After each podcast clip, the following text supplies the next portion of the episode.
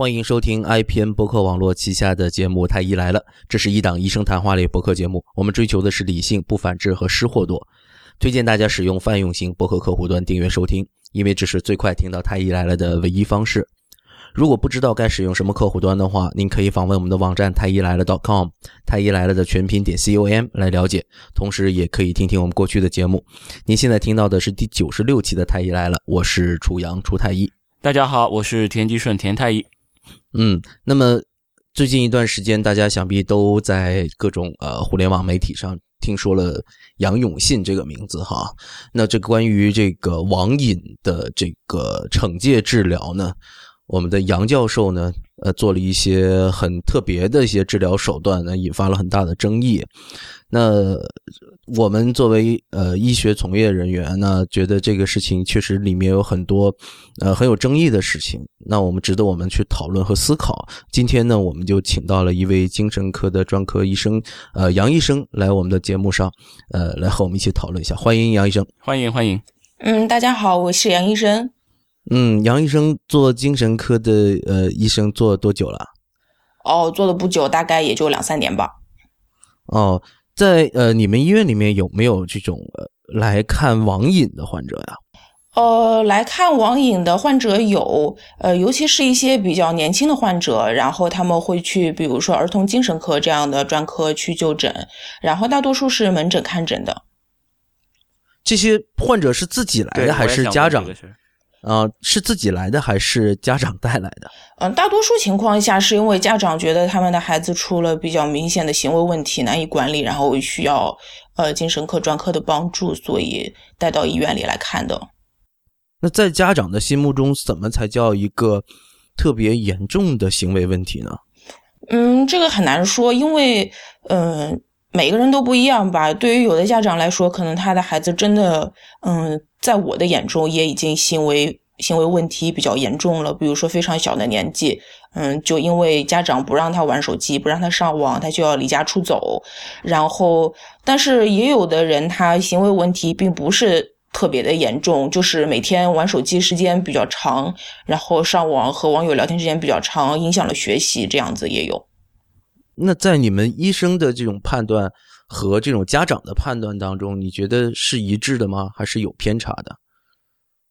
就是在家长看来是很严重的问题，或者说他觉得这是病了，而在医生看来，都每一个家长带来的孩子都是病吗？嗯嗯，其实精神科这个有一个特点就是。非常有意思的，这个有的时候就是家属觉得这个人他觉得真的已经呃觉得病得好严重了，其实，在我们精神科医生看来，真的一点问题都没有。嗯，有的比如说是因为嗯他有一个亲属嗯信佛了，然后出家了，然后家家属就觉得这个人精神出问题了，要把他带到医院里来看。但是事实上的话，这个宗教信仰完全不是一个精神问题的问题，所以说这个我们显然是不会用来治疗的。然后，但是也有的人就是我们可以理解，觉得是家属心实在是太大了，就是我们在看来已经觉得是出现了重症精神疾病的这样的问题，但家属觉得还没什么呀，他只是睡觉睡得不好，这个所以说差别非常的大，就是所谓的叫自知力是吧？就是你知不知道自己得病？嗯，这个不能是自制力吧，因为这个是家属对那个病人的判断，不是自己对自己的判断。对，其实我们自己每天也是会很长时间泡在网上哈。田太医每天呃会有多长时间对着电脑或者手机？至少得有个六七个小时不对着吧？得睡觉嘛。啊，剩下的时间都对着吗？六七个小时不对着，一天得有起码得有六七个小时不对着。吃饭的时候你都要拿手机来吧？是吧？啊，是，连上厕所的时候都得拿出来上厕所必须得有呀，否则上厕所多无聊啊，蹲在那儿是不是？啊 田太医，你有没有你有没有曾经考虑过自己是上瘾了呢？呃，是是这样的，就是说这个上网这件事儿，我我不觉得什么什么上瘾这个东西，就是我我看那个就关于网瘾这一块很多是是跟网络游戏有关。它它不仅仅是一个上网，你比如我上网，我就是，呃，看看浏览一下网页，对不对啊？上次我查资料，突然蹦出一个窗口，然后很很黄很暴力，我我赶快给关了。或者是呃看一下我们的党和国家的这些给我们下发的一些文件，对不对？呃，学习一下什么 G 二零的会议精神啊，这这些东西都是很正常的嘛，是吧？这些都不能叫上瘾。对，这你如果说特研究这 G 二零的会议精神，研究的每天的废寝忘食，是吧？那那是我，你会把我送去精神病院吗？我不是你家长，所以我不能送你去。啊，是是这样的，这个成瘾，这个比较常见的，我们说那个大家都知道的，比如说抽烟上瘾啊、喝酒上瘾啊、吸毒上瘾啊，这个是大家都知道的。然后有一些东西跟这些物质摄入它是没有关系的，叫做有的叫做行为瘾，大家特别熟悉的，比如说赌博。这个赌博大家都知道，好像就是那种赌君子，一旦沾上了，就是特别难以戒掉的一个现象。然后这就是一种行为瘾。然后其实很难很难想象的是，工作他有的人身上也会有成瘾的性质，比如说有一些工作狂。呃，当然因为工作能够产生效率，带来金钱，所以大家一般都比较正面评价他。事实上，工作也是可能会成瘾的。然后，当然了，所以说学习 G 二零精神，如果真的非常废寝忘食，然后到了觉得一刻不看 G 二零学那个这个资料都觉得浑身难受，甚至开始心慌手抖，那我觉得这必须得是，呃，属于 G 二零成瘾的行为了。对啊，所以怎么样才能算是成瘾了？怎么才能算是正常的投入？这个对，跟大多数的精神疾病。我们通常诊断都是有几个标准的，比如说那个患者的这个行为或者是他的感受，让他自己造成了巨大的痛苦；还有一些说他自己虽然没有觉得痛苦，但是可能会对别人造成巨大的痛苦啊，类似于说那个呃躁狂病人发病起来打人了，他自己心情觉得好的很，但是他的家属被他打的呃浑身是伤，这个是对别人造成的痛苦。呃，还有一个就是他跟大多数人社会上大多数人的行为有所偏离，就是跟大多数人一样非常不一样，然后我们就要考虑是不是有精神或者是行为上的问题。所以说，像呃像成瘾行为的话，它有一些特点，就是呃，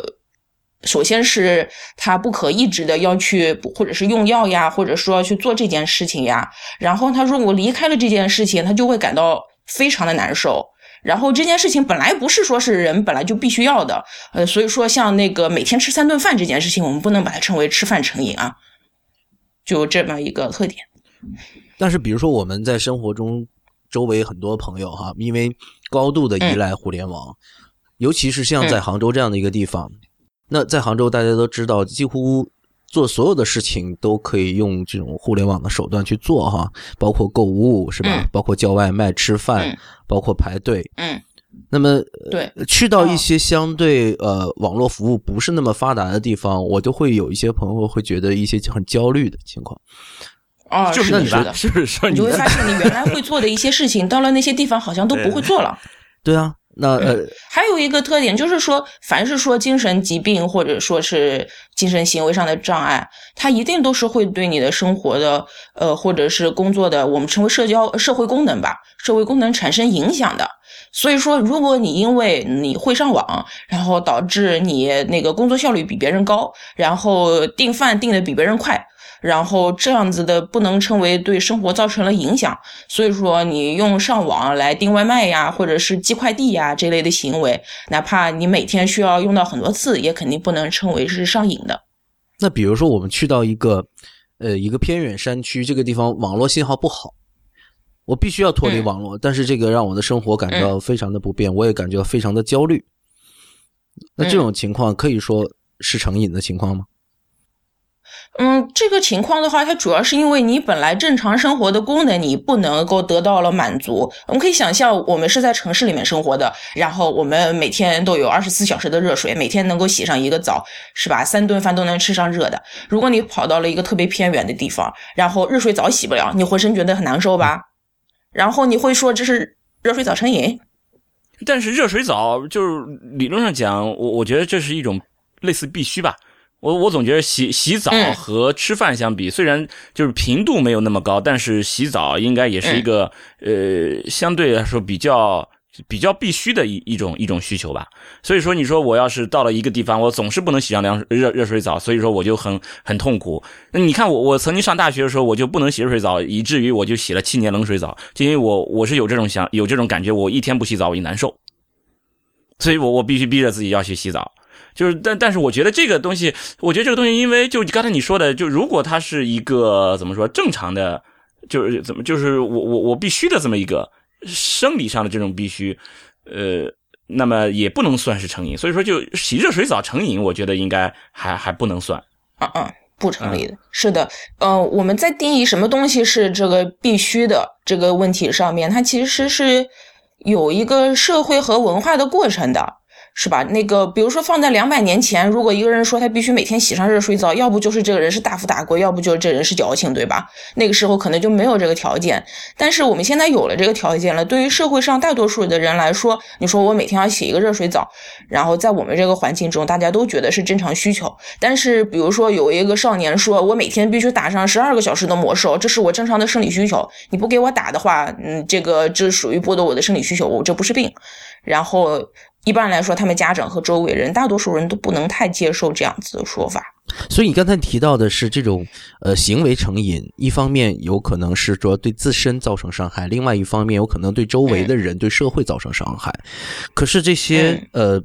这些，比如说迷恋，或者说对于呃玩网络游戏成瘾的这些少年，他们自己一般来说是不会觉得自己是一种病态的，对吗？嗯，是的，他。啊，其实也不一定啦。确实，有的人，呃，我们网上也经常可以看到啊。有的人说：“哎，我明明应该好好学习的，我为什么就是总是打游戏或者总是上网刷剧，停也停不下来呢？”然后他们自己其实是有希望改变这个状况的需求的。有一部分人有，当然有一部分人没有。嗯，我突然想起来，学习让我开心那种人，应该是学习成瘾，可能是。对 对。其实类似的这种抱怨，可能很多人都有过啊。我应该好好学习，我应该好好工作，但是还有什么事情没有做？但是大多数人他只是曾经，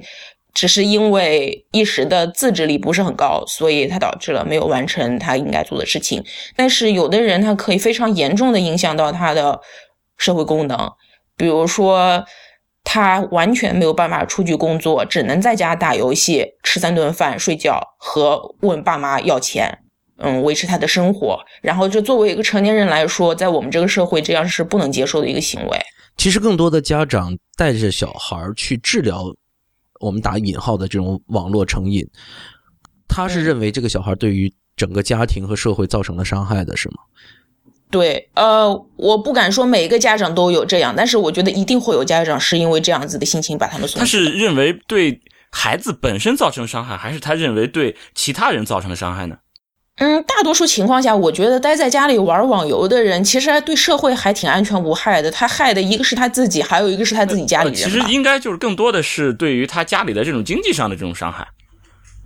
嗯，对，家里是经济上的伤害。当然，父母任何一个父母对他的孩子都是有期望的，有高有低。但是绝大多数的家长，我觉得应该是不能接受孩子一辈子都。不出去工作，只在家玩网游。所以说，应该这个伤害不是，如果要是对经济上伤害不够多的话，其实就是对于呃家长自己的一一种心理期待的一种伤害。所以刚才我你刚才在讲，就是这些呃精神疾病在定义它精神疾病要造成一种伤害，一个是对自身的伤害，还有一个是对他人的伤害。我就想知道这个对他人的伤害到底是怎么界定？你说我我我躁狂，对他人的伤害，你说的说那个对别人就是心理需求上的这个伤害。你躁狂的时候，我我就我躁狂的时候，我把你打了一顿，那这个伤害是很明确的，有肉体上的伤害是没问题的。那我嗯，我躁狂，我骂你一句，那这样算不算呢？就这这个这个伤害到底是其实怎么怎么界定有伤害了？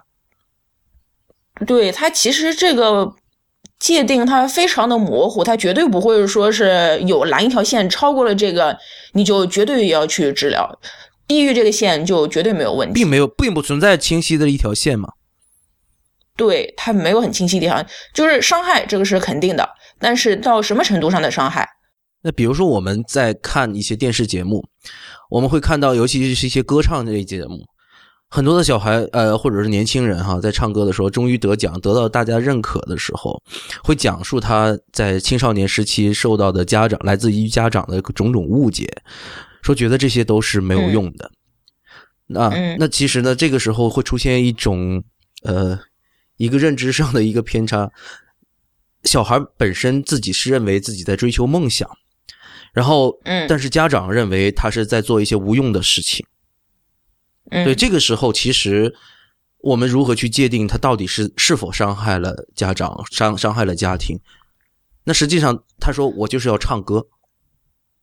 对吧？那我觉嗯得我、我是可以用唱歌的这种方式来维持我的生活的。现现在网游因为有电子竞技已经逐渐的浮出水面，并且成为一个呃嗯不再是一个灰色地带了。就很多，尤其是韩国，嗯已经有很多职业的对，是可以通过打游戏挣钱的。对对对对，他那那如果小孩说我是我我以后想成为一个职业竞技呃呃这种网络游戏竞技嗯选手，对，那我们认是是否认为他是呃一种网络成瘾，还是他其实是在追求自己的梦想？我觉得首先来说，如果他是一个成年人的话，他觉得他做这样子的行为他是有目的的，他觉得呃他是可以通过这一行来那个满足自己的呃生活需求。然后，那我觉得话，他这样的行为不能够被定义为成瘾，因为不管他是通过网络来玩游戏，然后来挣钱，还是人家通过那个网络上来做直播挣钱，或者是写稿子挣钱，他都只是一种谋生的手段。那个谋生的手段，它不能被当做是病理性的使用互联网这样子来界定。但是如果这个孩子他是一个未成年人的话，他就非常难说了，因为我们知道这个家长对未成年人是有管教的权利的，只要他没有，只要只要在法律许可的范围内，他可以说小孩子你不许，嗯，就是去玩网游，你应该好好这个好好读书，然后考试这个上大学，他是有这个权利的。嗯，这个我嗯持保留的态度，因为这本身不是是一个对，这本身不是一个医学问题。当然说家长怎么管教孩子，它不是一个医学问题。那说如果他跑到医院里来看医生，然后要求来治疗他的孩子，这时候才会说要医生去考虑这个孩子是不是应该被治疗。那像我刚才提到这种情况，你如果接诊了嗯这样的一个、呃嗯打引号的患者，那你如何嗯判断他是不是个患者？你会去跟这个小孩去沟通、去交谈、去了解他是一个真心的是在追求梦想，还是一种病态的一个成瘾行为？你会去通过这样什么样的方式去了解？嗯，主要这个方面，精神科都是通过主要的都是通过精神检查来完成的，就是跟那个所谓的那个患者要进行交谈，比如说他那个上网上网的目的是什么，然后他除了上网以外，如果他没有上网的话，他的感觉是什么？然后对于一个爱好某一件东西和对某一件东西成瘾的话，他在停止了那个东西的感觉是不一样的。然后你就想，喝酒的人他如果不喝了的话，都觉得浑身难受啊，然后那个甚至躯体上会有一些感觉，会产生焦虑啊这样子的情况。那如果是爱好者的话，他通常这种感觉不会这么强烈的。？为什么爱好和成瘾？我我我总觉得我对这件事儿特别喜欢。嗯，但是特别喜欢，就是说，嗯，成瘾的一个特点就是说，你如果嗯戒断了某样东西以后，你会想要拼命的去得到它，甚至会达到不顾一切的那种程度。嗯，你可以想想瘾君子是什么样子的吗？为了为了毒品，他可以什么都不要，但是如果爱好的话，他是不会什么都不要的。如果说他已经达到了什么都不要的程度，那明显是病理性的了。所以说，就是在精神科认为，呃，就这种全身性的一种一种进入性的这种这种狂热的这种爱，是一种病态的行为，是需要被治疗的。嗯，你怎么来形容那种全身心的进入的行为呢？呃，比如说，就是传说中的，比如说传说中陈景润，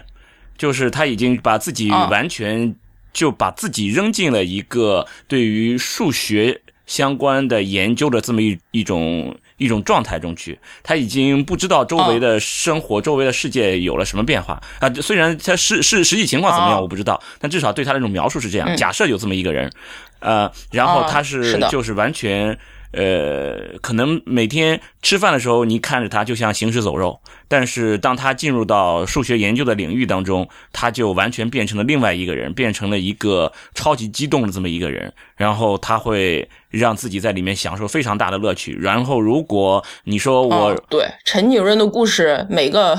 每个我们年龄的人应该都听说过。我说我。放你一个月的假，让你去，比如去哪里去旅游，他会非常的不舒服，因为这一个月竟然不可以做数学相关的研究。那么这应该是属于一种病态，对不对？呃，如果你从精神科医生的角度来说，你确实可以说他这种行为是病态的。但是因为他这个行为的内容其实非常积极，就是是做科学研究的。这个积极是你定义的，是一个人为定义的，因为积极啊还是消极这个东西是很主观的。这个积极不是说是我定义，可能算是一种呃，就是社会意义上理解的吧。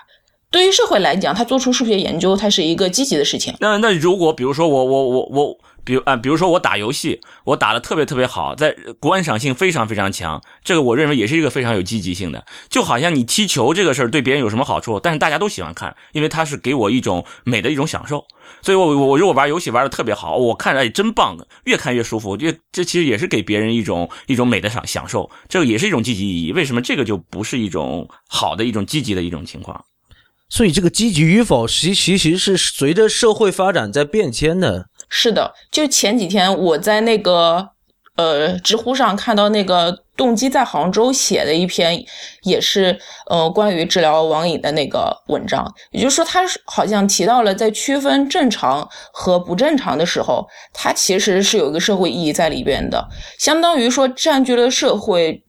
有话语权的那一大部分人，他们有这个权利来界定正常和不正常。当然，那个动机在杭州，他是一个那个心理咨询师，嗯、呃，我是一个精神科医生，我不能完全赞同他的看法，因为在我看来，界定正常和不正常，至少在精神障碍中有相当一部分，它是可以跨越。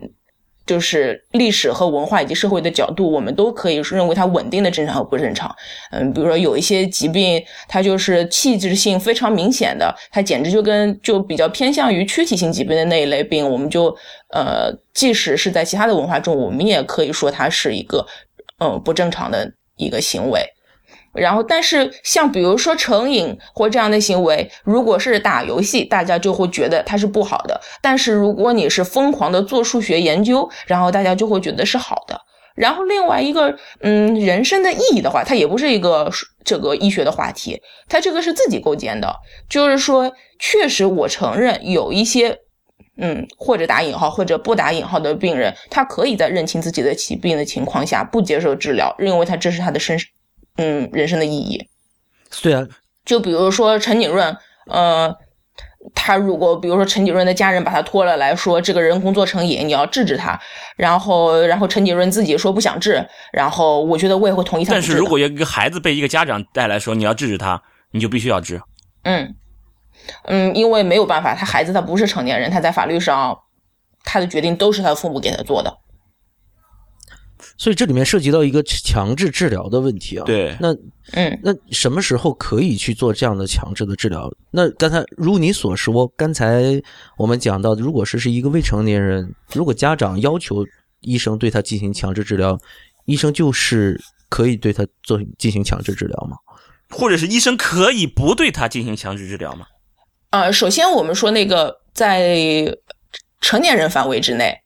就是精神卫生法，它是有对于强制治疗，它是有比较明确的规定的。就是精神病患者，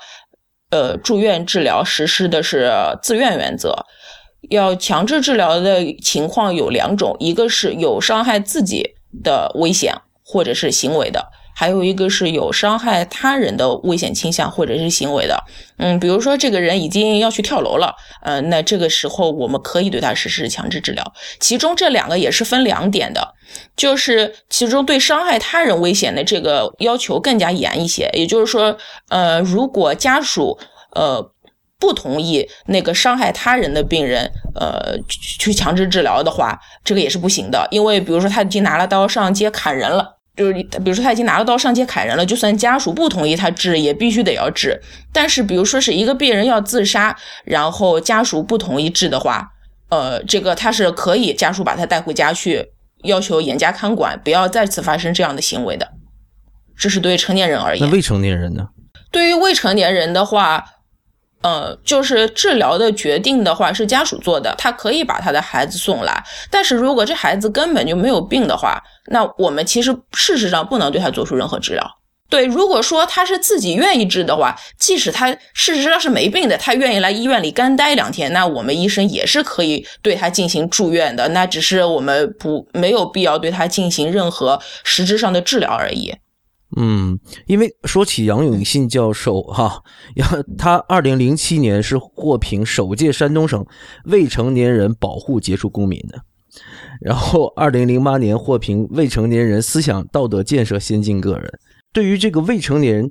呃，在杨永信医生看来，和一些和他的嗯做着同样事业的这些医生看来，他们在做的是关爱特殊学生群体这样的一件事情。所以说，我们到底去如何去界定他们的到底是在关爱还是在虐待未成年人？这里面其实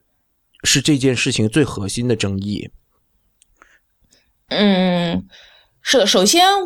呃，我没有亲自去过那个地方，然后我所有对他的了解都是通过媒体报道，呃，有包括第三者进去观察的，也有包括那个呃从里边出来的学员他们自己的讲述，这我应该说他是不符合精神科治疗的原则的。他哪里哪里不符合原则？就是医学医学的原则是哪里不符合？首先一点，我们就要要求医生和病人的态度是平等的，你不能你要对他有尊重的态度。我不能想象他对病人，他对他的学员做的那些事情叫做尊重。这个是，呃，任何一个科的医生都有一样。我想，呃，医学的伦理要求我们对待病人是这样子的态度：要尊重，要平等。即使他们是精神病人，嗯，因为这个里面有一个非常微妙的地方。如果说他已经被确诊了是明确的精神病患者，那我们可能嗯要去对他进行强制性的治疗。而在强制性的治疗的时候，我们又要去尊重他和他保持一个平等。对这个如何去去做到？强制了呀，强制怎么尊重？临床工作中你可以。感受到你跟病人，比如说说话的态度，你是不是比如说对他特别看不起的那种语气？当然，这个作为外人你不好讲，你对他语气特别的不尊重。但是我觉得医生自己心里应该有这个。不不不，这个我觉得不是一个语气或者你的态度的问题，就是说，呃，那你你。其实有两种情况，一种呢就是对于成年人，成年人他有可能会就比如说对于那种肯定要强制的，就是他很有可能会伤害到其他人的这种，不管是你还是你家人要不要给你治疗，我都必须要对你强制治疗，对不对？对，就对于这些人，其实这种强制治疗都有一些像是这种法律性的这种强制一样，就跟这种呃这种呃叫叫什么暴力机构的这种这种强制都有关系。都有点都有点相似了，呃，其实不是的。如果真的是类似于是被法律要求强制治疗的，嗯，他们会送到像那个公安机关附属的那些地方去。哦，不不不，不是不是这个意思。因为你刚才说的这个是精神病人的一个相关法律规定的，这种人需要被强制进行治疗。因为为什么？因为他自己他本人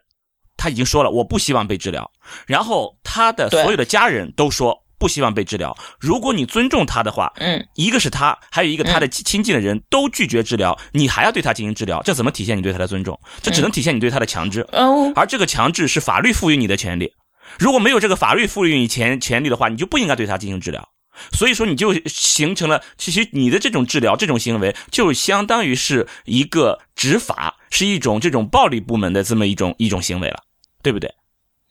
呃，我的理解说，你尊重他是从人格上尊重他，而不是说你赞同他的任何的看法。啊，那精神病人会有各种各样，其实你不能赞同他的想法，或者说你不能赞同他的做法。比如说，他会有各种各样的妄想，呃，他可能会说，呃，他就是喜欢那个，他他就是觉得另外一个女孩子喜欢他，事实上，另外女孩子根本就不喜欢他，他就是要纠缠着他。这样的想法，你也是不同意的。但是你从人格上你是尊重他的，就是治疗，至少在呃，就是公立的医院里，我不是说像那种那个像惩戒性质的那种治疗，目的是为了他的健康，同时也是为了保护他周围的人的安全。我我是这样想，就是说，当你强制对一个人进行治疗的时候，可能不一定就是为了这一个人的好处了。就是像刚才你说的这样，呃，两种强制的，第一种强制其实比较弱，就是说他损害到自己的身体，你有可能都没有不不会强制他，因为如果家属说我来照看他，那你就不会强制他了。但是如果这个人会损害到别人，他会上街拿刀砍人了，就这对于这种情况，你是必须要强制他进行治疗的，即使是所有的和他相关的人，还有他自己都拒绝治疗，你们也有义务去对他进行强制治疗。对不对？是不是这样？嗯，就是这个义务，是，其实就是一种权利了。你有权利把一个人看管起来，就是限制了他的家属有权利再向上级、上级医生或者是上级医院重新进行、重新进行诊断，确定是不是需要强制治疗。因为是这样的，我们认为，呃，一个。有这样行为的一个精神障碍的患者，他出现这样的行为不是因为他的本意，是受精神症状支配的。也就是说，现在你对他的强制性措施，它只是暂时的。我们治疗如果理想的话，最终的目的是希望他能够恢复自制力，他能够知道当初这个行为他本来不想这样的是不对的，然后他也能够。愿意一起配合医生治疗，虽然不是百分之一百的病人都能达到这样的条件，但是确实现在是有很大一部分的病人可以达到这样子的、这样子的条件的。但这个和我刚才讲的这是两码事儿。从逻辑上讲，嗯，我刚才讲的只是说在于你要强制对人进行治疗的时候，这一个时刻你做了这么一件强制的事情。当然了，我们当然是希望他，就好像我把一个人关起来的目的不是为了关他，而是为了让他更好的适应，呃呃，更好的保护其他人。然后只要不是判处了无期徒刑和死刑，我看管结束之后也是要把他放出去的。而且如果他在监狱里面待得好的话，我可能还会提前把他放出去，还会给他减刑。同样的，你在治疗别人的疾病的时候也是一样的，呃，我也是希望他能够很好的出去的。所以说这些目的我们不去考察他，我觉得我们不去考察这些目的，我觉得这不一样，我不去考察目的。因为关监狱它是惩罚性质的，去医院不是。即使在医院里，可能也会有各种各样的痛苦，比如说做做手术也很痛苦啊。但这里面最重要的，我们回到这个关于治疗网瘾的这个 case 上面来哈。这里面所谓的强制，其实最最重要的是这个“强”字。对。那么这个“强”字，其实呃，我们比如说强奸。那其实他就是违背他意愿，呃，对，违背他主观的意愿。那这里面他主观的意愿，刚才我们提到了，他即使是未成年人，但实际上他的主观意愿是不希望被治疗的，因为他不承认自己是一个患者或者得了病。那么这个时候，呃，我们是不是有权利去对他做做出这种强制的、违背他主观意愿的这样的治疗？呃，我刚刚开始的时候就提到，我们有那个呃。小患者家属带他们来门诊进行治疗，那我觉得在这样的情况下，这样子的治疗形式，我觉得是可以的。主要是采取心理治疗或者方式谈话的疗法。那我觉得这样子所谓对他进行的打引号的强制治疗，我觉得是可以的。但是所有那种采用虐待的方式，我觉得这当然是不被允许也。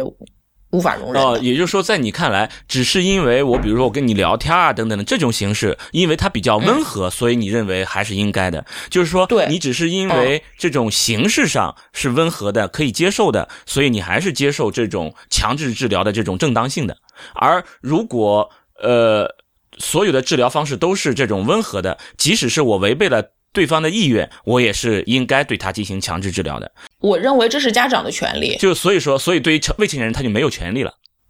就未成年人是没有权利。是的，未成年人的权利，他确实是非常受限的。所以，在这个杨呃，这个杨杨永信医生去给这个患者做进行治疗的时候，包括他甚至连自杀的权利都没有。对，他说：“你还想不想死？”他电他。那如果说他说还要想还要想去自杀的话，那我继续加大电量。那你还想不想死？是这样子的去威胁。那其实是说，呃，因为它是一种惩戒甚至惩罚的式的一个我们打引号的治疗。那这样的情况下，呃，我们我们在比如说在在司法机关也我们也严禁这种严刑逼供，是吧？在这种这么严厉的、这么痛苦的一个惩罚的治疗下面。对很多人，他即使是主观上是完全是不能够认同这种治疗的，但是他可能是会因为这种过度的痛苦的惩罚而最后屈服表对他确实不敢上网对啊。表表现，甚至说呃我以后再也不上网，上网呃上网的都是小流氓，我以后再也不上网了这样子。那其实这样的得到的效果是医生们想要的吗？可能医生也各有各有不一样的医生，那肯定是杨永信医生想要的那个效果。但如果我是那个医生，一定不是我想要的效果，因为你即使可以让他不再上网了，你把这个上网的这个坏行为戒除掉了，他会对他造成更大的伤害。嗯，网瘾这个东西吧，我们知道现在是并没有把它列入，就不管是 ICD 十呀，还是 DSM 五啊，它不都不是一个成瘾的病，它是一个尚待研究的问题。我们有很多疾病，我们都是那个医生说是知道有治疗指南的，嗯对吧？然后，但是网瘾它当然。它都还没有被列为一个病，它肯定也没有治疗指南。所有的治疗，我们只是可以参考，比如说其他什么瘾的治疗方法，呃，进行治疗。这样子的话，其他任何我们给他采取的一些呃治疗手段，我们某种程度上我们可以把它理解为一种替代治疗手段。我记得前段时间田太医写了一篇文章，就是关于替代医疗手段的，对吗？其中里面讲到说，不管什么替代医疗手段，最首要的第一条评估就是安全性。对，不伤害。对，他这个安全性非常之糟糕。那我觉得这个病人，他如果要采取说，我想回家去请个巫婆来给他跳一跳，我觉得我可能都会觉得 OK，你带回去吧，我也不会答应会让他去送到这样子的一个环境下去对他进行从身到心的虐待。哎，刚刚杨医生提到的这 DSM 五啊，是指的是美国、呃呃用来是美国的用来诊断精神疾病的一个指指导手册哈，叫《精神疾病诊断与统计手册》，对吧？对对对对，那、嗯这个是美国的一个诊断的标准。那我们我们国家嗯的诊、进行疾病诊断，呃，有没有这样的一个诊断标准？因为在这一本呃 DSM 有五里面，呃，似乎是把网瘾定义成了一种疾病。呃，不是的，它没有定义为在那个就是正则里面把它那个写进去，它是一个尚待研究的问题。就是说他至少认为这也是一个问题，对不对？它是可以可以进行考虑的一个问题，主要是因为这个呃，互联网确实是呃，就近几十年来的一个新生事物，很早以前是没有这东西的，所以自然也不可能会有这个所谓的疾病。我们需要他把这个问题进行考虑，但是他的研究尚不成熟，所以还没有办法作为一个很铁板钉钉的东西。然后这个精神疾病的诊断的话，嗯，中国的话，我们通常说有三大系统吧，一个是这个 DSM 五，还有一个是 ICD 十。ICD 十的话，嗯，所有的其他科的医生也都会用到，是一个国际的一个疾病分类编码，其中那个精神科在里面占了呃一章是 F 开头的那那一部分，然后还有一个是 CCMD 三。CCMD 三是一个中国的那个疾病分类一个这个精神疾病分类的一个标准，呃，它某种程度上也参考了这个 DSM 呃 DSM 系统和这个 ICD 系统的这个编码。呃，现在呃我了解到的好多的医院是采用这个 ICD 的这个编码系统的，然后有一些是采取 CCMD 三系统的，但是在医生做研究的过程都中呃中大部分是采取这个 DSM 系统的编码的。嗯，那像你作为一个精神科医生，看杨永信医生做的这样的治疗，呃，仅代仅代表你个人，你觉得这样的治疗是合乎这种诊呃治疗标准的吗？不适合啊。我觉得首先第一，没有一个呃明确的诊断是叫做网瘾的，但是我可以想象，他也许可以以其他的疾病名称把他们收进去，比如说呃青少年期情绪障碍呀一类的，把他们病人给收进去。所以这里面存在着一个过度诊断的问题吗？并不一定。以呃，我们知道这个所谓的有网瘾的小孩儿，他们肯定不仅仅是经常上网而已，它肯定会存在共病。成瘾这个问题本来就非常容易共病的。心，你说你这个人老是上网呀，或者是那个经常要成呃，因为对某些东西成瘾啊，心情也肯定很容易不好，对不对？所以共病一个什么情绪障碍啊，嗯，或者是焦虑障碍呀，呃，或者是这个注意力集中的这个 A 共病一个 A A D H D 啊，这都是非常有可能的。但是你知道，呃，你。呃，医生在收病人的时候，我们也知道，如果这个病人他患有其中好多个疾病，你今天把他收进来的时候，你肯定是专注于其中某一个病的，对不对？比如说一个又有冠心病的，呃，然后一个妇科病患者收到了田医生那儿，田医生肯定主要不是处理的是冠心病，对不对？他肯定是处理的是那个妇科疾病，他就是一个共病的情况，然后他有可能以另外一个名称把它收进来，然后。他事实上处理的是所谓的网瘾，当然具体他怎么操作的我是不知道，我只是觉得有这个可能。那在比如说精神医生这个领域里面，大家在对于杨永信医生的这样的一个治疗手段，呃，你了解到的情况是什么样？大家是怎么一个看法？嗯，因为杨永信医生他在很多很多年前红过一把，然后最近又红了一把。然后最近红起来那把还没有怎么听说有其他医生谈起他过，嗯，但是我有跟我一些心理咨询师朋友什么的聊过，然后当然大家都非常难以接受他这样的行为。我所认识的，嗯，对，其实这里面有有一个存在的一个问题，就是整个的网络的舆论啊是都异口同声的表示说，哎，很难接受的，但是呃。我至今还没有怎么看过专业学界对于这个事情来发声，因为杨永信医生是很早以前就开始领这个叫做国家叫国务院特殊津贴的，是吧？享受国务院特殊津贴待遇的。然后呃，还是他他自己也曾经在呃，我不知道现在是不是哈，呃，似乎曾经是在相应的这个学术委员会里面担任一些学术的职务的，对吧？那。呃，是的，从他确实是一个正牌的医生，他所在的那个医院也是一个正牌的三甲的精神科医院。对对对对，所以从目前网上能够得到的一些公开的信息看得出来，呃，至少是在比如说他所在的是临山东临沂市嘛，那么在至少是在临沂市和在这个呃，甚至是一些上级主管部门看来。杨医生现在所做的这个这个啊，不是这个杨医生，杨永信医生做的这个呃，这个网瘾戒治的这种模式是得到了高度认可的。嗯，我看到了一些报道，如果他们没有造假新闻的话，那我觉得确实是这样子的。那我们来看第一个，他对于网瘾这个事情，无论是在任何一个诊断标准当中，他都没有明确的被列为一个疾病，所以。因为网瘾而住院治疗这一个事情本身是要打个问号的。第二个，他在治疗手段上，刚才刚才你已经讲过，你觉得是过分了的。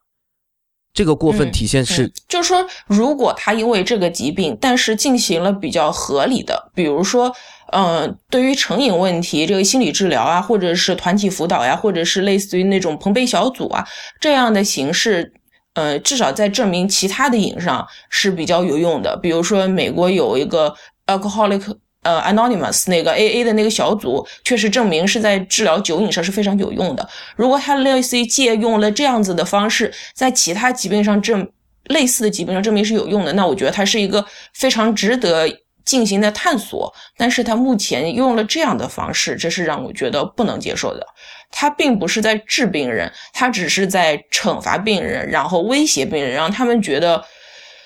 恐惧，从而避免这个行为。他，但是他觉得这种呃威胁啊，这这种惩戒，这种行为就是治疗。他认为就这种你你说的呃不是治疗，但是他认为这种行为就是在治疗，所以说他是是在治疗。那么就是他的这种治疗是不是符合一种规范，或者说在精神科的相关治疗规范上有没有说有一种界定，就是哪一些治疗是不不被允许使用在精神科领域的，有没有这种说法？呃，精神科常用的一些治疗方式非常常规的，我们比如说有药物治疗，有物理治疗，它这个所谓的。电病人这个说法，我觉得最有可能被归进的就是物理治疗的那个类别。然后物理治疗我们最常规的用一个是电休克治疗，还有比如说经颅磁刺激治疗。然后，当然电休克治疗可能可能有的，嗯，有的听众就会觉得好像这个也是电疗，那个也是电疗，会不会它就是就是可以治这个病啊？其实它是。完全是不一样的两回事情。首先，我们说这个电休克治疗，在很久很久以前，它却是一个非常痛苦的治疗。它是那个在病人没有麻醉的情况下给脑子通电，然后通电的效果是大脑会引起一次，它就会大脑会癫痫发作。最早是因为人们发现这个有一些又有癫痫又有精神病的人呀，在那个癫痫发了一次以后，好像这个精神症状就好一点了。然后，所以他们就觉得是不是癫痫发作会会对这个精神病有好处？然后后来才开始研究的，然后发现用电来诱导这个癫痫发作是最安全的一种办法，所以它一直沿用到了现代。然后现在的话，嗯，这种治疗仍然在用，因为它那个有效性确实也特别的高，而且起效特别的快。现在的话，为了避免它这个痛苦的副作用，我们已经想出了可以避免它痛苦的办法了，就是给病人用全身麻醉，用肌松剂，这样的话，病人就。做治疗的时候就睡着了，然后因为用了肌松嘛，然后也全身也不会抽搐了。但是因为你用了电的嘛，所以大脑仍然是会有癫痫发作的，只是不会引起肌肉抽搐而已。然后等到病人那个复苏过来了以后，这才这次治疗就算完成了。但是我们知道，这个杨永信他非但没有避免这个痛苦，还是故意利用了这个痛苦，并且他这个电的程度没有让病人达到大脑癫痫发作的这个地步。就是病人只是纯粹的感觉到了痛苦、抽搐，但是没有达到任何有有治疗的那一部分，它完全没有应用上去。然后再加上一个适应症的问题，我们医生反正不管做什么治疗、用什么药我都要讲究适应症，对不对？然后最常用的这个电休克是用来现在经常是用来治难治性的抑郁症的，就是嗯，比如说呃抑郁性的木僵，也就是说病人完全不动，然后不吃不喝。然后拒食的，然后就是有强烈的、反复的自杀意念，消也消不掉的。然后你这时候如果给他做电休克治疗的话，他会把那个念头消得很快。然后可能做完治疗，病人就觉得咦，突然想吃饭了，嗯，或者说咦，突然不想死了。然后这种情况下的话，是挽救他生命的一个治疗手段，但是没有说用电休克治疗可以把瘾头消掉的。所以说不会说那个病人说老是想喝酒啊，去垫一垫，那该想喝酒的还是会想喝酒的。我们没有办法去判断这个杨永信医生在使用这种电休克疗法的时候是刻意的去回避了刚才提到的麻醉啊和肌松这样的手段，还是他主动的去是想用这些对负面的体验来给这个他到底是不是为了通过这种什么吓唬，相当于就是这种这种。惩戒，惩戒，通过这种方式，他他确确实实，这就是他的理论基础，还是说，我的理解中，作为一个三甲精神病医院，他如果现在还是没有打麻醉的在做，呃，这个电休克治疗的话，我觉得是特别难以想象的，并且这个实际上他是具备这个技术能力的。对，我还记得有一个新闻，就是他说，嗯，之前说电刺激的那个治疗仪被收走了。所谓的电刺激就是那种呃不打麻醉的那种那个做电休克的那种机子，然后把电量调小一点，要调小一点的话，病人就不会那个嗯癫痫发作，但是会很痛苦。然后那个机子被叫停了，就被收走了。然后他又新进了一批所谓的电针灸的一个治疗仪器。对，其实他在这整个疗法里面很重要的一个组成部分是给患者带来就是恐惧，对恐惧和痛苦。对吧？对，那那你刚刚提到的，就是你呃，就是现在的精神呃医学是刻意会想方设法的去降低患者的痛苦的。对，我们的目的是，事实上在治疗中还是会可能带来。痛苦，比如说病人在呃病房里大吵大闹，然后或者是动手打病人，比如说用用头砸墙这样子的情况，我们是不可能永远拿着，比如说三四个护士绑着他，就是就是扶着他一天的。然后这种情况下，我们就会用保护性约束，然后把他。就是绑在床上或者什么地方，但是在应用这种手段的时候，护士需要不停的去评估他，比如说他绑的地方有没有勒着，肢端有没有缺血，然后会不会挣扎的太厉害，把自己扭伤到了，或甚至弄骨折了，然后过一段时间要去把那个带子松一松，然后如果觉得他情绪已经平静下来了，就会马上需要把那个带子给拆掉。也就是说，即使在使用有痛苦的治疗方式，我们也要尽力去减低那个痛苦的。其实我想继续一下刚才田太医讲的那一个话题，就是我们作为呃现代医学的职呃从业者哈，我们相信现代医学未来的发展将逐渐走向标准化，对吧？那么我们平时经常会去评判某一种疗法是否正规的时候，我们会说我们的指南里有没有指讲，我们教科书里没有讲，我们现在现在主流观点是不是应该去做这样的一个治疗方法？那。我突然间感觉到，在这种精神疾病里面，对于正规治疗这样的一个，呃，却很难去判定，因为我们似乎感觉这样的疗法不是标准化的。嗯，是的，很多人都觉得啊，你们精神科特别瞎搞，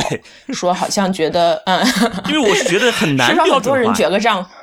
对他觉得精神科特别主观，因为你既不能抽一个血来那个。呃，就是判断他这个到底有没有精神病，然后通常去脑袋给他拍一个片子，拍出来也是正常的。然后我们只能通过医生跟病人的交谈，然后和对他行为的观察来判断他这个人到底是不是有精神病，到底是哪一种精神病。而如果我们给他做的一些躯体的检查，比如说抽血呀，或者是脑袋拍片子呀，大部分是用来排除的。呃，比如说他万一是个梅毒呢，那我们应该先治梅毒，是不是不能先治精神病了？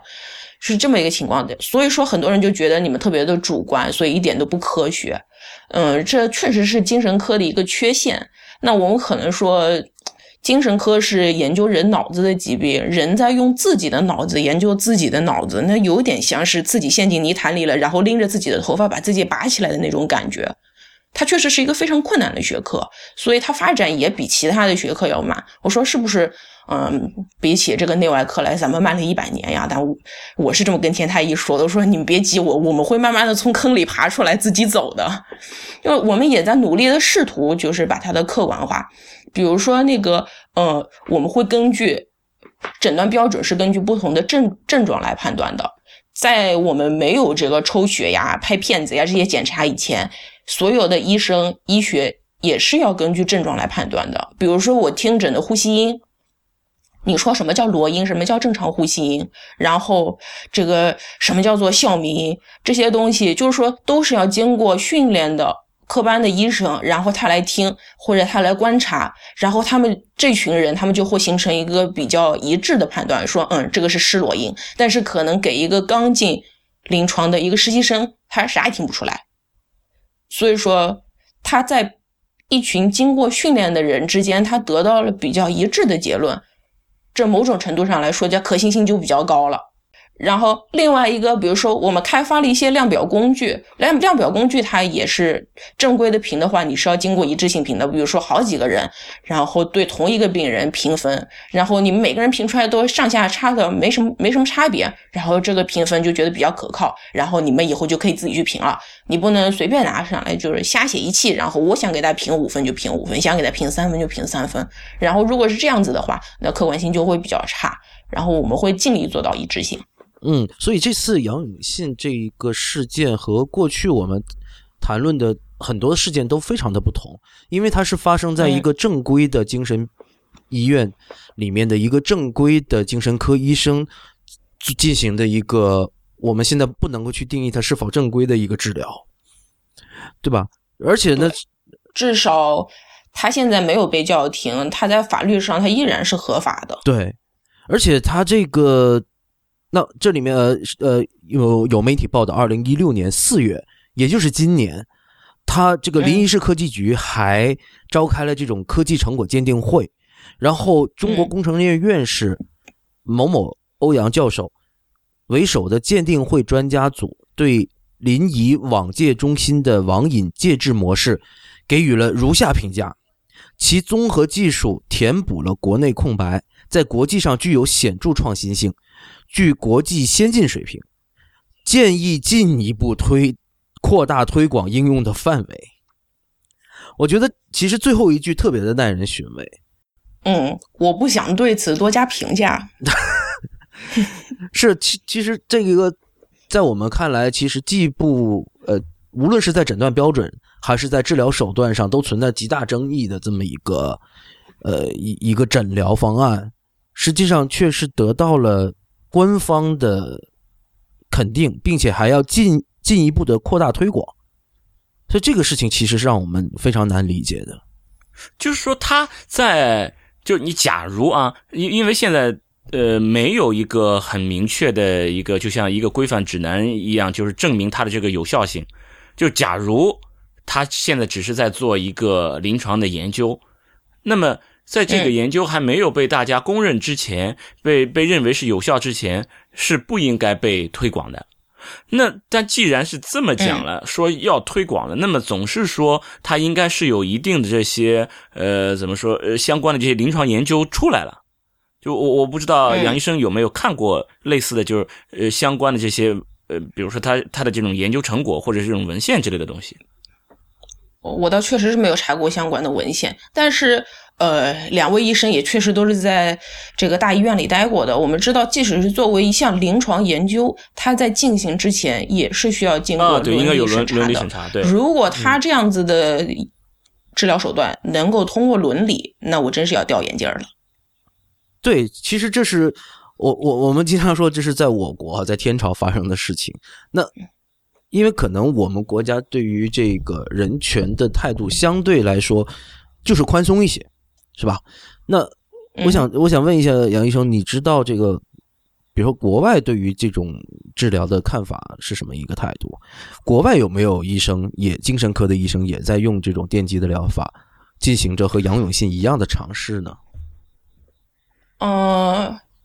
大家都看过一个电影叫做《飞越疯人院》吧？嗯，那个里面的人群状况应该不会好吧？嗯。如果那个时候那部电影确实真实的反映了那个年代，呃，美国精神病院的状况的话，那我觉得确实大家差不多嘛。但是现在来说的话，我肯定没有去过国外的每一家精神病院，我不能拍胸脯说不可能，这种事情只有我们中国才发生，国外从来不会有的。那我最多只是去过我所访问的一些医院。那我是真的没有见到过，那儿就给我的感觉特别温馨，特别正能量，特别积极向上，特别鸡汤。所以，因为因为我们我在一些呃，就是得到的一些信息了解到，似乎目前在国际上进行这样的研究的，是来自中国的医生在做这样的研究，好像并没有可能，好像并没有看到其他的国家去做这种。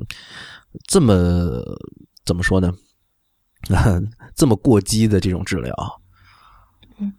研究这件事情的话，我们知道，嗯，你要出成果，它是需要样本的。你只有比如说一个样本量大了，你病源多了，你才会那个出得了结果。如果根本没有人来你这儿治的话，你是不可能会出结果的。某种程度上，这也可以说明为什么，嗯，某一些那个往届医院它可以出成果。但是国外他出不了，因为他们根本就没有病人去那儿治。哎，这就有有点意思了。为什么国外他们？难道国外他们都网络不如中国发达吗？为什么他们不会去去给呃未成年人去治疗，而我们国内会去治疗？嗯，说这话也许我觉得有点武断。那是不是就是文化差异呢？就比如说。嗯，你知道，在东亚文化中，我们对于家长的权威，它是比这个欧美国家要，这个家长权威是比欧美明显要高的。嗯，就是我们这特别要强调尊敬父母、孝敬父母、顺从父母，然后这个甚至于父母说错了，你也不能说他错了，说父母打你，你也得受着这样的想法。但是这在可能在西方崇尚个人主义的文化中，他们是。这个他们是受不了这样的情况的，所以我们这里会有就觉得家长觉得你不乖就把你送去看病，但是这样的情况可能在欧美至少会少一些，这是我的猜测。哎，但是因为我我也看过一些纪录片，就是从十几年前零几零四年那个时候，就是在杨永信医生之前，呃，在北京也有一个也是也是有一些蛮多头衔的一个医生也在做类似这种。对于呃网瘾的这些治疗，而且也是这种类似这种军事化的这些治疗，也是在利用这种痛苦性的这种手段来来进行治疗，其实都挺像的。嗯，那那里面呢，就是说去送去做这些治疗的这些家长，看上去也不是那种呃怎么说呃都一个个都非常的嗯呃很很传统啊那种，很多都是些大城市来的。嗯，说起来，他们对于这种。家呃，怎么说啊？嗯，就是就我想这种开开化的程度或者叫开放程度应该不会很差，但似乎他们也是想呃呃给孩子治病，就是说他们这个给孩子治病有可能不一定真的就是因为家长和孩子之间的矛盾，有可能不一定就是因为我就是想管教你个小兔崽子。我有可能他们是真的是觉得，哎，这个孩子将来未来怎么办呀？我就是为了孩子好，嗯，他们真的有可能是出于这他种，必须有这样子的人。我觉得把孩子送到这样子的，嗯，机构去的家长，他肯定也是形形色色。不排除有一些人，他本来以为这个地方是个特别好的地方，到了以后发现受骗了的，可能也会有这样的家长。哎，那既然是这样，那为什么西方国家就没有特别想对孩子好，而要想要把这些孩子送到这样的机构去治疗的呢？只是出于希望孩子好，而不是说为了为了那个呃管教孩子一个巴掌拍不响。对他必须得有这样的机构，他才有这样的地方去送呀。啊，对，他他通过不了这种伦理审查是吧？我觉得应该是这样子的。要有这样的家长，同时还有这样的医院。嗯嗯嗯，然后家长的话，他们呃，就是你说有些家长其实好像也挺所谓的开化的，挺开放的，然后文化程度可能也挺高的，为什么他还是会把孩子往这个地方送呢？那我觉得，嗯，受教育程度高一个是一件事情，他受教育程度高，可能对他教育孩子的方法有一些帮助，但是毕竟和孩子相处，他更加的是关于所谓的情商的事情，它和智商有关系，但并不是完全正相关的。确实会有一些人，他虽然文化程度很高，但是他对和孩子相处这件事情一点办法都没有，所以他可能也真的是病急乱投医，他想不到别的什么办法了。对这一部分家长，我完全不同意他们的做法，但是我完全可以理解他们的心情。嗯，这个让我想起过去我和天太一进行的 能不能打孩子的那一番讨论，对是吧？啊，那其实他这是一种惩戒的手段。那在中中国，对他这相当于 把孩子交给别人来打他自己不打，让别人打，那别人下得去手，嗯 那对吧？而而且可以下狠手点像，易子而食嘛。是吧？那这种惩戒，自然其实家长是觉得这种惩戒是有效的。也许会有家长就是觉得也是有效的。他出来了以后，他看到了孩子不再去上网了，他就觉得是好了。其实孩子心里面的创伤，他根本就没有看到。但是呃，就是我看那个那个片子里面是这样的，就是北京的那个也类似的一个治疗网瘾的一个那个机构呢，它并没有我们想象的，就是那么邪恶。因为在在我感觉，其实对于杨永信医生的很多描述都是蛮蛮蛮邪恶的。因为你比如说，他是通过一种一种恐怖笼罩恐怖的手段来来治疗这个孩子。对，甚至你在出院以后 N 多年，甚至在成年以后，你只要走偏，他随时可你从把你从全国任何一个角落抓回去，这个实在是太恐怖了。我觉得中国的监狱系统都不一定能做到这样子。呃，就是说这个东西都是在外部的一些报道，它事实上怎么样，其实我们不清楚。但至少我在那一个。对，我在那个片子里面我看到的情况呢，当然不是杨永信医生，而是在零四年的在北京的另外一个，他的治疗的时候不仅仅是治疗孩子，也在治疗家长，而且他有一段视频是是在讲述他们怎么给家长治病，就是说把这些送孩子来进行网瘾治疗的这些家长，呃，弄到一起，像上课一样给他们讲，就是说，就像刚才讲的这种什么伴伴随病啊。叫呃，就是说呃，同时有网瘾的时候，他其实还是有其他的疾病，而且啊一，共病啊啊啊啊，共病共病就是说呃。其实就是成瘾这件事情啊，你比如说你酗酒或者你去吸食毒品，嗯这些它背背后一个很很常见的一个原因，是因为你的这个人的呃你的这种生活，你的这个人生出现了问题，很多是出现了有一种孤独感。是你身是你的整整个人生出现了问题之后，你才出现了成瘾。这个成瘾只是一种一种疾病的一种表现，就是他，你比如说有些人他就可能更容易沉迷于这，些他有些人他吸食毒品是因为他觉得无聊，然后你即使是给他把毒品、毒瘾给他戒掉了，他仍然是回到了他一种无聊的人生里面，他还是对不可自拔的不可自拔的嗯。还是再去吸食毒品。所以说，对。于这个网瘾，这个其实也一样。所以他在给这些孩子呃给这些孩子家长讲讲课的时候，他就说这些孩子其实他们为什么去上网，为什么有这个网瘾，是因为他们孤独。是因为你们作为家长的，作为家长没有很好的解除孩子的这种孤独感，没有很好的去陪伴孩子。你们这些家长到底了不了解你们的孩子？你们知不知道你们的孩子在需要什么？所以说，他其实也在治疗这些家长。然后这些家长有很多人，他们听过这个之后，呃，都都哭了，就觉得自己确实做的不好。然后这些孩子也确确实实是在接受了一些嗯惩戒式的，这这些治疗里面有惩戒式的治疗。因为我看到他们有一些痛苦的画面，就是不像是刚才你说的要在全麻的情况下做一些电休克的治疗，他们是有一些痛苦的，然后也都是这种纯。就像军事化的这种治疗一样，也就是说，你不能从一种动机揣测里面去想，这个人他在进行网瘾给孩子们进行网瘾治疗的时候，他其实就是非常邪恶的，要去要去怎么说，要去惩罚孩子呀，等等，虐待孩子。其实有可能他们从动机上来讲，他们真的有可能就是想要让这些孩子真的好，摆脱这个网瘾对他们的这些困扰，甚至他们不仅仅是对孩子，也是想对整个家庭进行一些治疗，这个都是有可能的。哦。哦，我承认有一些人他确实会存着良好的动机，但是做出来的事情完全不能让人接受。但是我觉得我关注的重点并不在于他这个人人心是不是邪恶，而是他做出来的事情已经确确实实伤害到了人。嗯，是的，是的。所以说，所以这里面对于伤害，就是就像我们刚才讲的，医生和家长，医生同时也可以成为一个家长。那么在这些家长当中。很多人是认为适当的惩戒手段是可以被接受的，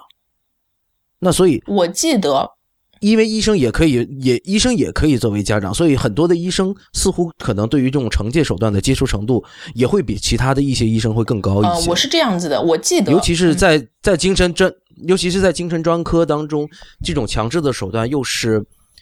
比较呃。是很早以前就已经在一直在进行的的一种治疗手段，所以会不会说一些精神科的医生，他他实际上他就是对于惩戒手段的接受程度比较有可能是这样，就他真觉得不觉得这种手段是种什么不好的手段？嗯，他首先是呃，我觉得这个嗯，从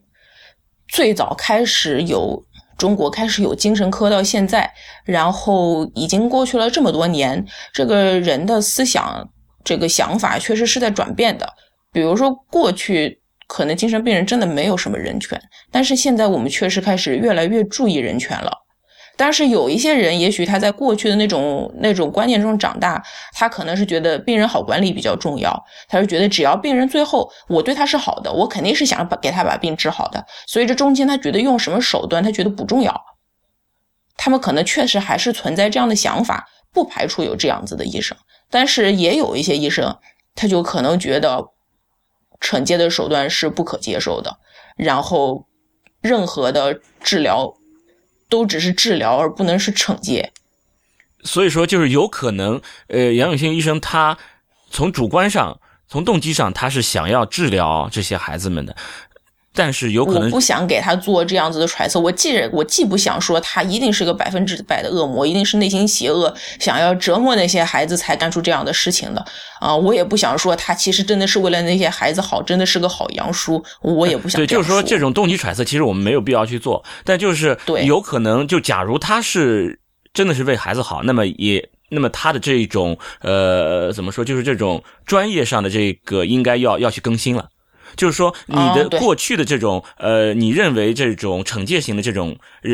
可以好管理，所谓的管理病人，就这种观念是应该要被更新的。那如果这样的话，那么其他的那些权威，所谓的那些权威，认为这种方式应该推广的这些权威，那么他们的这些专业的这种想法也应该要更新了。就是说，因为我觉得我是一个非常嗯，就是大家都应该要知道，就是即使是你是一个精神病患者，你也是有这个精神病患者也是有人权的。就是对于他们来说，他们在接受治疗的时候，精神科的医生应该尽可能的要减少精神病患者的在治疗过程中所遭受的痛苦，这是医生应尽的义务。嗯，是的。过去呃，在过去的一年里，杨永信出版了一本书，叫做《网瘾的是与非》。他在他这个序言里是这么说：“我已完全沉浸在这场没有硝烟的战斗中。也许有人不理解我为什么非要承受这么大的压力，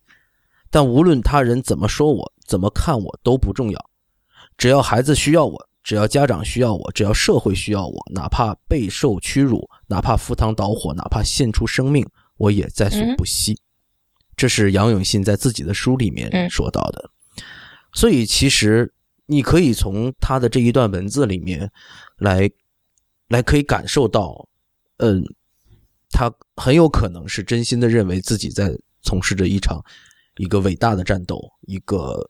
一个伟大的事，是有点有点像什么？就他有没有说真话，我不知道。但是我从中可以读出肯定的一点是，他一点都没有觉得自己做错了。那那那一定的呀？为什么我要做我认为我是错误的事情呢？就是这件事情不一定啊。有些人可能会为了某些目的做自己觉得是错的事，比如说为了挣钱。那那不是我那那那些人他会认为挣钱也是件正确的事情，为了挣钱做这些事情也是正确的，只不过是价值观不同而已。就是说，你认为是错误事情，但他认为是正确的。他在做的、坚持做的事情，他一定是自己主观上认为是一个正确的。所以说，这个事情，我我觉得真的有可能就是像几百年前的那些那些宗教信仰之间的这种冲突，这种冲突是不可调和的。就是说，你认准了这种事情是不正确的，但是在他看来，这个事情就是非常非常正确的。我我我觉得我们今天就讨论到这儿就可以了，因为对于我们不去做。因为我们确实没有亲身见过杨永信医生，也没有办法去对于他的原始动机做一个揣测，啊，但我宁愿相信他是出于一个好的动机、一个好的目的去做做了一个相对偏激的事情，呃，也因为刚才我们也讲到了，就是在这种精神治疗当中的那个，确实在逐渐的走向规范化和标准化，那这个过程当中。确实会有一些事情会有相对一些争议的地方哈，就像过去我们没有这种全麻和呃肌松的手段的时候，对患者的这种呃电休克治疗，其实也是让人非常痛苦的。所以这可能是呃在精神科这个科学在逐渐在发展的过程中的一个特殊的阶段吧。可能我觉得这个是一定会遇到的，即使不发生在中国。也有很有可能再发生在其他国家。呃，那这期节目呢，我们讨论了这杨永信治疗网瘾的这一个事情，也非常感谢杨医生来到我们的节目里，跟我们来一起分享他对于这个事情的看法。呃，谢谢大家收听，太医来了的网址是太医来了点 com。也欢迎大家在社交网络关注“太医来了”。我们在新浪微博叫太医来了，在 Twitter 和微信都是“太医来了”的全拼。同时，也欢迎大家收听 IPN 播客网络旗下的另外几档节目：《一天世界》、《未知道》、《内核恐慌》、《流行通信》、《High Story》、《五次元》、《硬影像》、《博物志》、《陛下观》和《选美》。拜拜。